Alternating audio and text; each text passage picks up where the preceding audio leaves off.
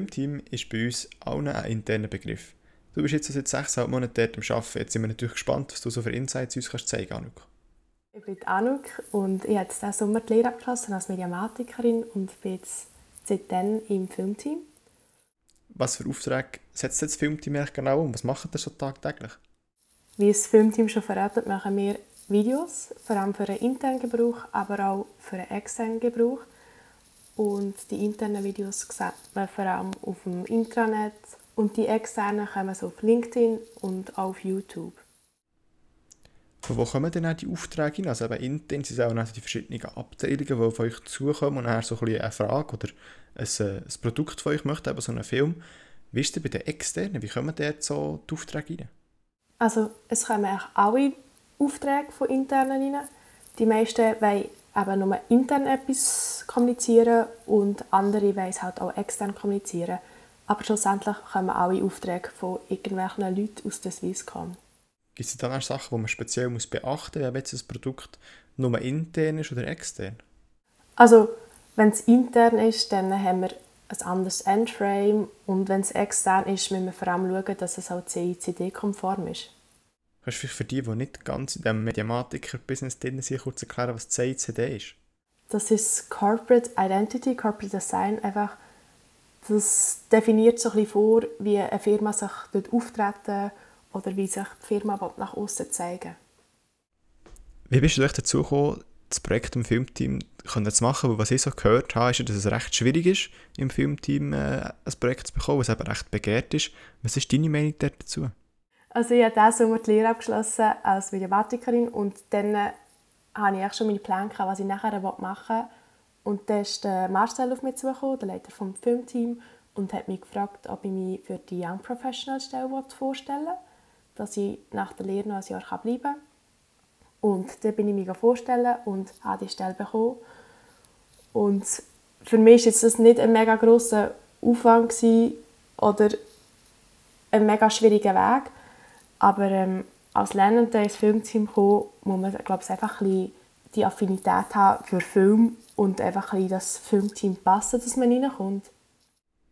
Aus wie vielen Leuten besteht denn das Filmteam? Du hast es schon angesprochen, Young Professionals gibt, so jemand wie die. Dann gibt es den Marcel, der Leiter vom Filmteam, aber auch noch die Lernenden. Insgesamt, wie viele Leute seid ihr circa? Also wir haben noch so einen Client Leader, das ist eine KV-Lernende, KV-Lernende. Und dann haben wir noch etwa so um die sechs Mediamatiker lernen, die, die die ganzen Videos machen. Gibt es dort spezielle Voraussetzungen, die der Mediamatiker oder die Mediamatiker-Lernende müssen erfüllen dass sie eben ins Filmteam kommen können? Oder gibt es dort Leute, die wirklich das Filmen wie erlernen, erst im Filmteam? Mal eine Kamera in der Hand haben, ist sicher eine Voraussetzung. Einfach, dass man mal das ausprobiert hat oder mal ein bisschen hat Erfahrungen sammeln beim Filmen, aber den grossen Teil erlernt man dann im Filmteam.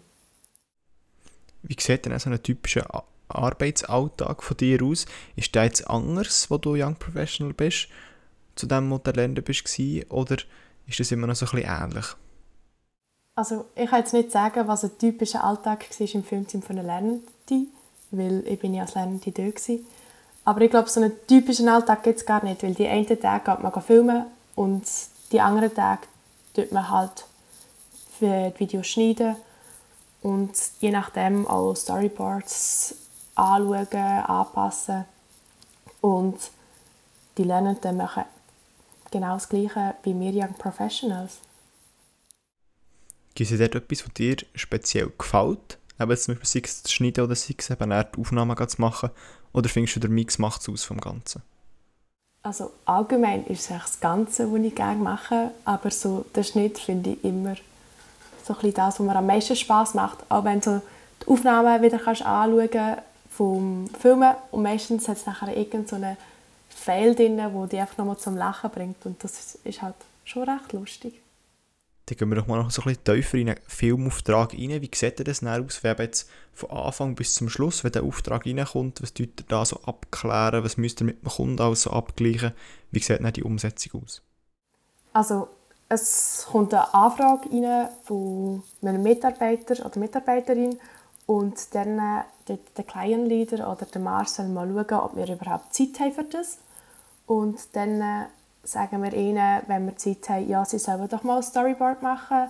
Und wenn sie das gemacht haben, schauen wir, hey, ist das Storyboard cool?